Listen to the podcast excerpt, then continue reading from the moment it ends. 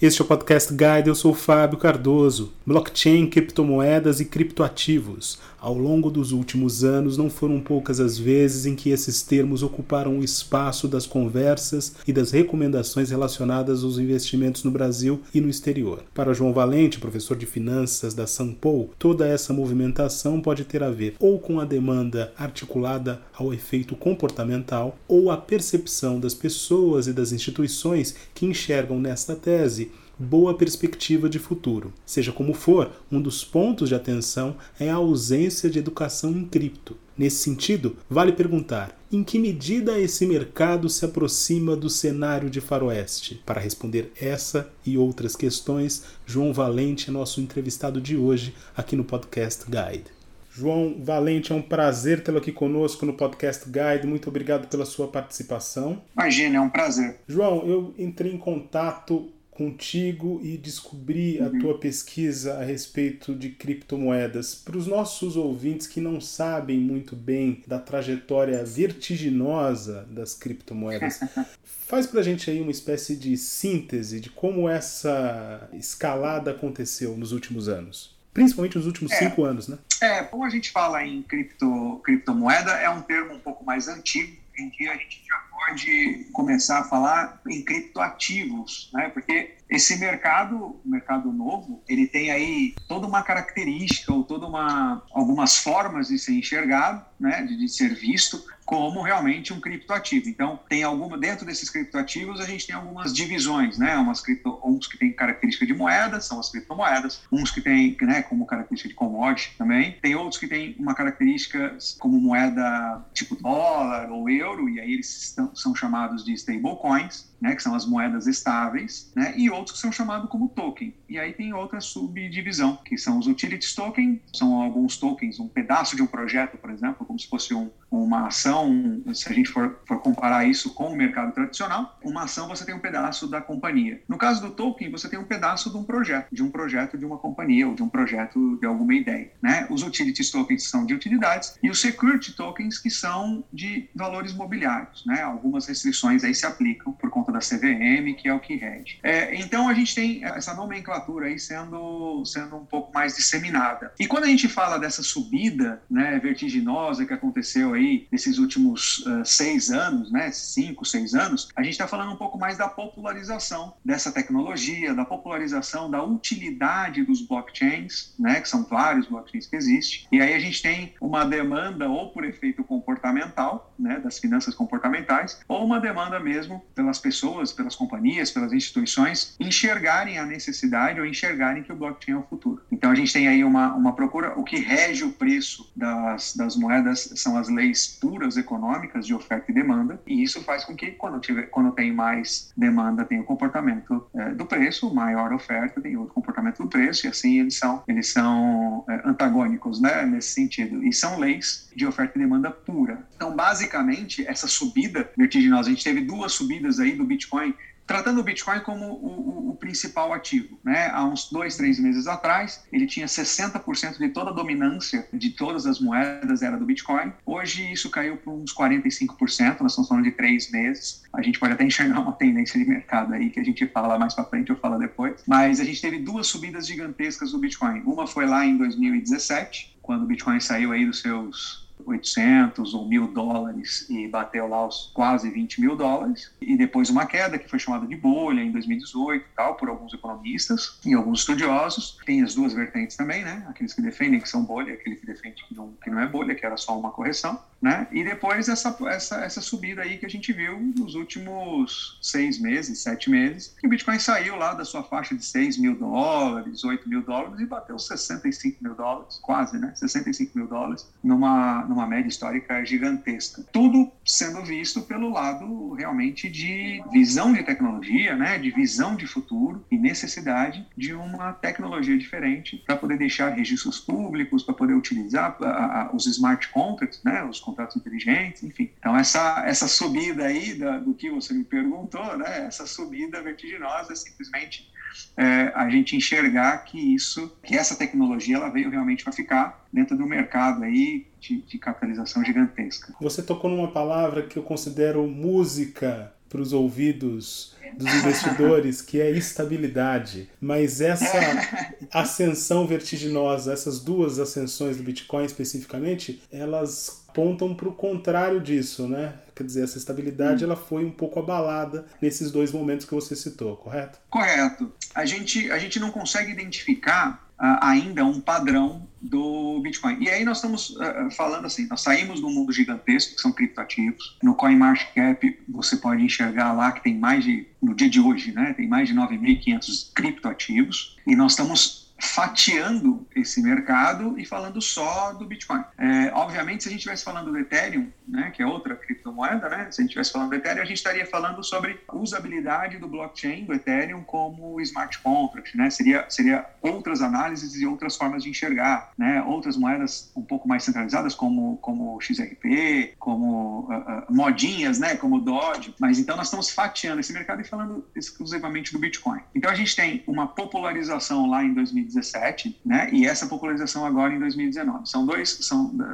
2020, né? São dois é, perfis e são dois momentos muito importantes que a gente enxerga. No primeiro momento, é, uma corrida, um efeito comportamental e aí deixa o Bitcoin instável quanto a preço na subida e na descida. E uma outra é, nesse momento que você tem uma uma corrida institucional para a entrada que anda muito ao lado, né? eles caminham muito com a regulação. Quanto mais regulado é o mercado, menor é a instabilidade. Você pode comparar isso com a bolsa, né? Você pode tanto a nossa bolsa B3 como os índices lá de da Nasdaq, da NYSE, o FTSE que é de Londres, enfim, né?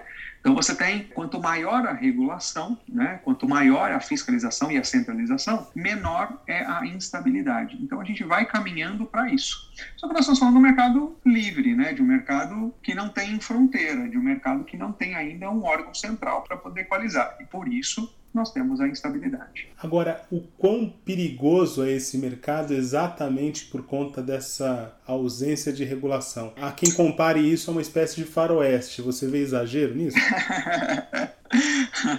pois é, eu não sei, eu não sei se é exagero, né? Da mesma forma que a gente, que as pessoas têm perfis de investimento diferentes do mercado tradicional, né? Nós vamos, nós vamos chamar assim o mercado de bolsa, o mercado de fundos. Da mesma forma que a gente tem, que existem, né? Pessoas uh, com perfil conservador que preferem renda fixa, que preferem CDBs, pessoas com perfil moderado que conseguem até tomar algum risco se perder um pedacinho do patrimônio, né? ou pessoas com perfil muito arrojado, né? arrojado e muito arrojado, que são aquelas que estão dispostas a perder alguma coisa para que no futuro de longo prazo ele seja maior, né? ele, se, ele tenha uma rentabilidade maior. Isso também acontece no mercado de criptoativos. A diferença é que existe muito marketing e por falta de, de, de, de, legislação, ele às vezes vira até esse faroeste que você citou, que até, é até engraçado e até legal, acho que eu vou começar a usar isso em algumas aulas, né? que seria a terra de ninguém. Né? Então, até existe esse, esse limbo, né? esse, esse, essa zona cinzenta, por falta de legislação. Né? É, é, então, quando você investe numa criptomoeda, e aí nós estamos falando em você comprar a criptomoeda diretamente, é, diretamente de uma corretora, diretamente de, um, de alguém confiável, e não investir em projetos que falam que são criptomoedas. E isso é muito perigoso, porque abre margem para poder ter fraudes, para esquema Ponzi, para pirâmide, pirâmides, etc. Isso é muito perigoso, principalmente porque não existe legislação. Então precisa realmente tomar muito cuidado. E essa e esse faroeste, ele vai muito, anda muito de lado com a confiança do projeto do Bitcoin, a confiança do projeto do criptoativo, a confiança dos projetos todos, é, do projeto como um todo.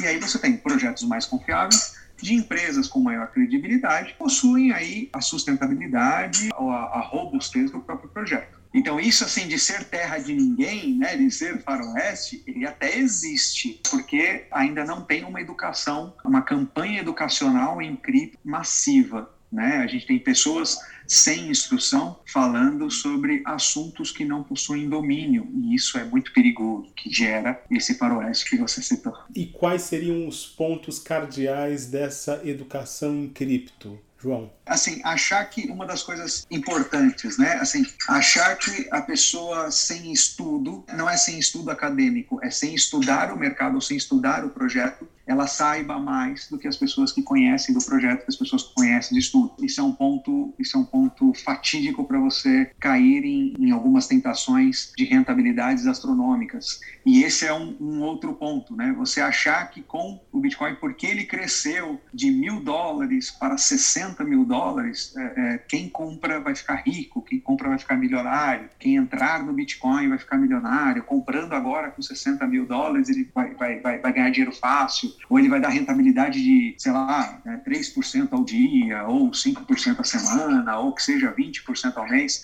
Até existe esses números, só que as pessoas que vão nessa pegada ou que vão nessa direção, sem o conhecimento do mercado, está lidando com a sorte, da mesma forma que um cassino, da mesma forma que jogar no número. Né? É a mesma coisa de eu virar para você agora nesse momento e falar assim: olha, pode comprar que vai subir. Eu não sei do futuro. Né? A gente não conhece o futuro. Da mesma forma que a gente não conhece as ações do mercado. Se eu perguntar para você agora, o que, que vai acontecer com o dólar amanhã? Ele vai subir ou vai cair? Nós não sabemos. A gente até tem algumas tendências, mas as tendências podem ser quebradas. Né? São tendências, não são certezas. Então, esses pontos são muito importantes. Se você quer entrar nesse, nesse, nesse mundo de criptoativo, então conheça a corretora que você vai fazer as negociações, estude um pouco mais sobre o mercado, selecione as informações né, para as pessoas que querem entrar nesse meio, não entrar em fake news, não entrar em, em projetos é, ruins, né, é, em fraudes. Existe muito em vários outros mercados, não é só cripto, né, várias correntes, vários marketing multinível que não são transparentes. Então, identificar um pouco mais do projeto. Ah, vou comprar, por exemplo, né? Eu ouço muito isso, muitas pessoas me abordam perguntando assim: ah, eu vou comprar tal projeto, tal moeda, porque ela está dando 50% de bônus, porque ela vai crescer mil por cento. Fica um pouco difícil da gente opinar sobre isso, porque eu acabei de dizer que a gente não conhece o futuro. Então, a moeda pode realmente subir né, o, ativo, o criptoativo pode realmente subir mil por cento, mas também pode não valer nada. Isso depende do projeto que está por trás e não só porque ele é um criptoativo ele sobe. Não é só porque é o Bitcoin ele vai subir para sempre. Nada sobe para sempre. A economia da China não sobe para sempre. A economia dos Estados Unidos não sobe para sempre. Senão ficaria muito fácil, né, Fábio? A gente investir, a gente comprar e deixar lá guardado. Seria um jogo então, de cartas marcadas. Pontos, é, exatamente. Não, a economia da China, por exemplo, né, a economia dos Estados Unidos vai crescer para sempre. Ah, então vamos comprar dólar, que ele vai crescer para sempre. Né? Então a gente tem essa mentalidade, é tudo voltado para efeito comportamental. Efeito comportamental é um efeito de finanças, né? É muito estudado nos últimos 10, 15 anos, muito mais discreto no começo e agora com uma força muito maior, que consegue mostrar quais são alguns vieses financeiros, alguns vieses de investimento, né? alguns efeitos comportamentais dentro dos investimentos que nos permeiam tanto no mercado tradicional existe isso com uma facilidade muito maior e com uma dificuldade muito maior nos, nas criptos, que foi aí algum, alguns pontos que a gente é, produziu nos nossos artigos científicos aí publicados, né? João, conta pra gente um caso disso, de como essa dinâmica comportamental foi decisiva no episódio em especial dos criptoativos. A gente teve aí um, um, efeito comportamental chamado de manada, né? Efeito manada, dentro das finanças comportamentais, é quando existe uma tendência ou existe uma direção, tanto de um ativo quanto de um criptoativo, e uma massa de pessoas que não possuem a mesma informação ou que não possuem as mesmas informações seguem é, manada. O, o efeito manada ele é uma comparação mesmo como a manada de elefantes, né? Como as manadas de animais, né? O elefante vai para uma direção, o elefante chefe lá. Eu confesso a minha limitação desse comportamento animal, mas para onde vai um elefante, o elefante chefe que seja, os outros vão atrás, né? Sem perguntar e sem saber por que que o elefante chefe está indo para lá, né? Para aquela direção. Então, o efeito manada, por exemplo, a gente pode ver isso muito claro no episódio de 2017 do, do Bitcoin, na subida dele lá, que saiu lá dos seus mil, dois mil dólares e foi para os 20 mil dólares. Você tem ali, a partir do momento em torno ali de 9 ou 10 mil dólares, que a gente consegue enxergar graficamente e, pela, e pelas posições do order book, né, do, do livro de ordens de compra e venda, um efeito pulverizado de subida e de compra gigantesco. E esse volume de compra, ele nos mostra, né, os dados nos mostram que as pessoas não tinham as mesmas informações. E a partir ali dos 10, 11 mil dólares até os 20 mil dólares, foi um efeito manada muito bem caracterizado pelos dados que a gente buscou, obviamente. Né? E a gente fala sempre do mercado do Bitcoin em dólar porque é o maior player do mundo. A gente tem aqui no Brasil ou em qualquer outro país, a gente tem o um efeito de câmbio e a gente não tem liquidez suficiente para poder falar que nós somos um player relevante dentro do mundo. Enquanto a gente aqui negocia, aqui no Brasil, os negócios em corretora, né? a gente negocia em torno de 300 ou 400 bitcoins por dia, lá fora nos Estados Unidos, por exemplo, negocia, putz, sei lá, 50 é, mil, 70 mil bitcoins por dia Né? Então, é um mercado mais líquido e menos líquido. Então a gente fala sempre dos Estados Unidos, porque lá é o mercado mais líquido e ele é o grande player. Né? Então, nesse resultado, inclusive, para que os economistas falassem em 2017 que o efeito do Bitcoin era um efeito bolha, eles identificaram essa subida, né? essa subida vertiginosa aí desse período aí até os 18, 19 mil dólares e depois uma queda brusca. Então, essa queda brusca foi como os economistas é, chamaram de bolha, né? estouro da bolha do Bitcoin, estouro da bolha dos criptoativos e aí a gente consegue identificar um efeito manada muito claro, de acordo com os dados que a gente obteve, obviamente. Né? A gente tem algumas limitações de dados, mas esse foi um movimento bem, bem interessante de efeito manada. Agora, no desse 2020, a gente não consegue afirmar ainda nesse efeito manada que existiu, porque a gente ainda não analisou os dados, né? E nós estamos no meio do movimento. Geralmente o Bitcoin não anda de lado para a gente poder plotar o mercado tradicional, mas ele tem uma relevância ele tem uma significância bem interessante. E aí a gente precisa esperar um pouco mais de tempo para a gente poder analisar esse período do que está acontecendo. O quanto os economistas que estavam reticentes com a ascensão do Bitcoin acertaram e o quanto eles estavam equivocados em relação a essa moeda em 2017? É, essa é uma pergunta capciosa, né, Fábio? Assim, quando a gente fala em economistas, né, a opinião dos economistas, a gente fala daqueles que foram divulgados, né, e daqueles que a gente tem conhecimento. Obviamente que a gente tem uma limitação porque nós não conhecemos todos os economistas e todas as opiniões dos economistas. Então a gente tem uma fatia, novamente, a gente tem uma parcela disso. Das opiniões que saíram nas mídias, né, nos jornais, nos blogs, né, nos podcasts, enfim, que a gente ouvia, né, 70% deles estavam errados. Só que eu estou falando isso agora em 2021, né? Olhando para trás, né? olhando lá em 2017. Porque se esse nosso papo tivesse acontecido em 2018, talvez a gente veria um outro cenário. E talvez ainda, Fábio, sendo um pouco mais, é, é, um pouco mais liso para poder escapar dessa pergunta capciosa, daqui uns três anos ou quatro anos, se a gente conversar de novo sobre esse momento, a gente também tenha uma nova mudança. A grande sacada ninja de todo esse, esse, esse mercado é que a unidade de medida ela se torna o tempo e não mais a unidade de medida de crescimento, a unidade de medida da própria valorização do próprio preço. Né? O que a gente tem de unidade de medida é o tempo. Então, quando a gente olha para trás, a gente consegue identificar os movimentos e a gente consegue identificar algumas tendências como, quando a gente olha para frente, a gente realmente não sabe o que pode acontecer, porque ainda está tudo muito novo. É a mesma coisa de eu falar para você lá em 1964 qual que era a tendência do ouro, né? o ouro mesmo, o metal. Né? Hoje a gente consegue olhar para trás e falar assim: olha, a tendência do ouro é sempre crescente por conta da escassez. Então a mesma coisa acontece nesse momento. Se fosse lá em 1964, eu falaria para você: o ouro tá cheio aí, onde você tropeça, você tropeça em ouro. Isso daí só vai cair. Daqui a pouco ele não vale nada. Né? E a gente vê uma, uma tendência de crescente por conta da escassez gigante. Então, eu acho que é isso, né? É, é a gente escapa das perguntas desta forma. Agora, João, lá atrás, em 2017, todo mundo correu uhum. no efeito manada, como você bem explicou, atrás do Bitcoin. Em 2018, quem não foi atrás do Bitcoin disse: tá vendo? Esse pessoal estava totalmente equivocado. O negócio é conservar as nossas divisas em locais seguros. Mas agora em 2020, 2021, a gente viu essa escalada do Bitcoin novamente. E nas últimas semanas, Sim. as pessoas disseram: não, não é Bitcoin, não, é Ethereum. O que a gente pode pensar é, a respeito disso? É. É, pois é, pois é. Assim, é, é, eu vou dar a, a, minha opinião, obviamente que isso não é indicação de investimento, nem nada disso, porque os meus advogados têm muito trabalho comigo quanto a essas declarações, né? Mas, enfim, isso não é indicação de investimento, pelo amor de Deus. Mas a, ah, o que, que acontecia lá? O Ethereum, a, a, gente falou aqui um pouco atrás que a dominância do Bitcoin tá lá, estava lá em 60% e agora, depois de dois ou três meses, né, ele está em torno de 45%. A grande sacada né, disso é que são projetos distintos, são propósitos distintos. Né? A criação do Ethereum e da rede Ethereum, ela tem um propósito diferente do Bitcoin. O Bitcoin surgiu como uma moeda, como uma transferência de valores mesmo, como uma valorização disso.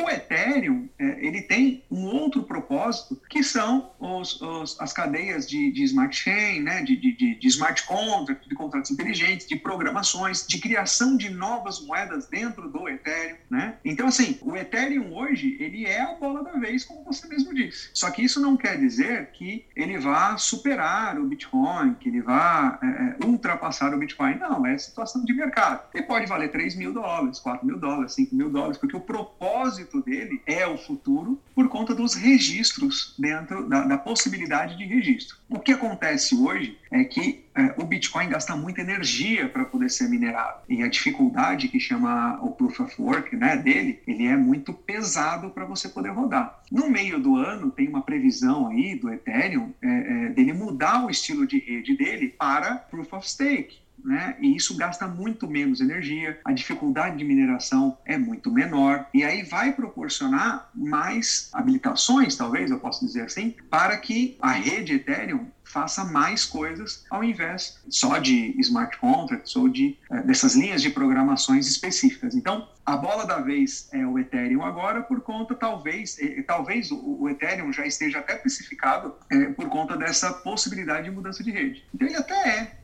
a bola da vez por conta dessas notícias. Mas tem sempre que tomar cuidado com o projeto. Então, se for para colocar em Ethereum, dá uma lida no projeto, dá uma lida na possibilidade de mudança de rede, né, de mudança de, de, de, linguagem, que isso vai nortear sempre o preço. Igualzinho acontece no mercado tradicional. Então eu acho que esses dois propósitos são diferentes. Mas Ethereum é realmente um, um caso à parte para a gente poder conversar e é a bola da vez, que tá, na, tá todo mundo falando dele. Mas a gente retoma essa conversa lá na frente para ver até que ponto esse diagnóstico correspondia. Eu te agradeço, João, pela entrevista, pela paciência. Obrigado pela sua participação aqui no Podcast Guide. Imagina, eu que agradeço pela oportunidade, é, fico sempre à disposição. Estamos aí para poder contribuir não só com educação, com informação, mas também com agregar valor nessa, nessa jornada aí. Esta foi mais uma edição do Podcast Guide. A nossa lista completa de entrevistas está disponível no Apple Podcasts,